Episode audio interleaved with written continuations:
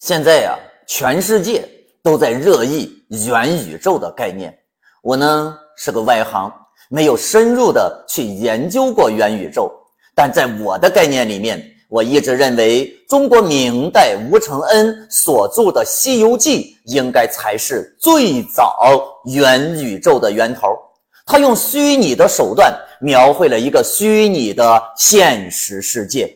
它完整的描绘了一个宇宙世界从诞生到发展到斗争到鼎盛再到消亡的全过程。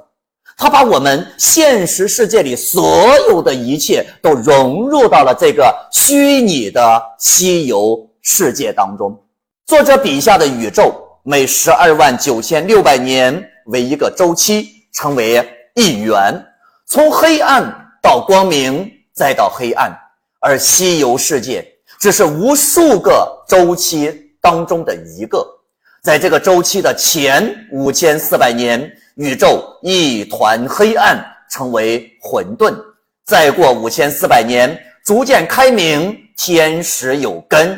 在五千四百年，清气上腾，有日月星辰，谓之四象。又经五千四百年，形成大地。在五千四百年，重浊下凝，有水、火、山、石、土，谓之五行。又经五千四百年，天气下降，地气上升，天地交合，树木花草皆生。在五千四百年，生人、生兽、生禽，天地人三才定位。从混沌时期。到天地人三才定位用了六个五千四百年，总共三万两千四百年。至此，西游世界正式诞生了。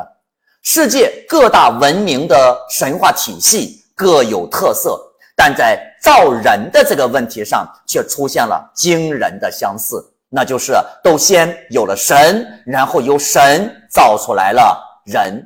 比如中国的传统神话体系当中，就有盘古泥土捏人和女娲黄泥捏人的传说。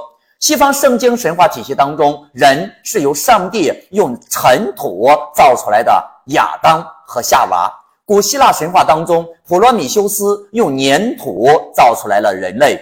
埃及的神话体系当中，有天神阿图姆眼泪落地成人的神话。但是吴承恩的西游世界呀。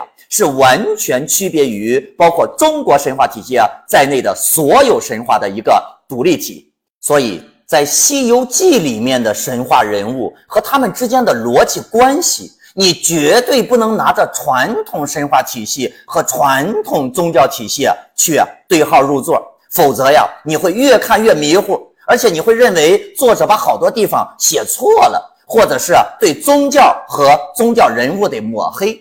其实啊，不是。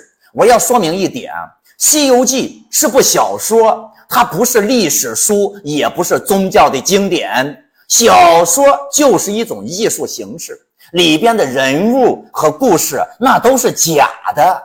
作者只是用这些故事和这些人物来表达他的思想。西游世界里面的佛教、道教、大唐。李世民、王莽等等吧，这些人你都可以理解为是派系的名字和人物的代称，和现实和传统的宗教一点关系啊都没有。吴承恩在写《西游记》时，开篇就已经定了这部作品的黑色调，所以《西游记》这部书注定了是黑多白少。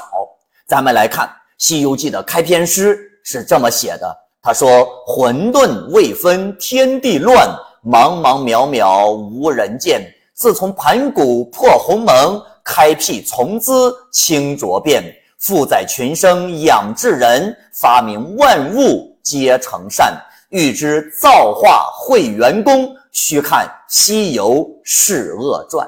不知道《西游记》这三个字啊是怎么来的？”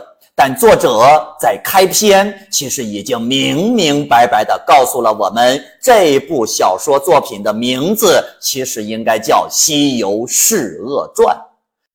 欲知造化会元功，这句话怎么解释呢？造化就是创造，演化。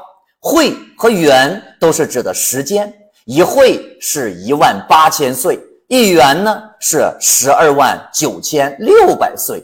功就是功果，就是功劳，就是成就。造化会元功的意思，就是说世间所有的功果和成就，都是要经过在漫漫时间长河中不断演化发展来的。用现在的话，简单点说，就是凡事都要遵循自然规律。怎么才能明白这个规律呢？是恶，是就是解释，恶就是困难。所以你只要理清楚了《西游记》当中所有的事件、所有的困苦，他们之间的因果关系，你就能够理解整个世界的规律了。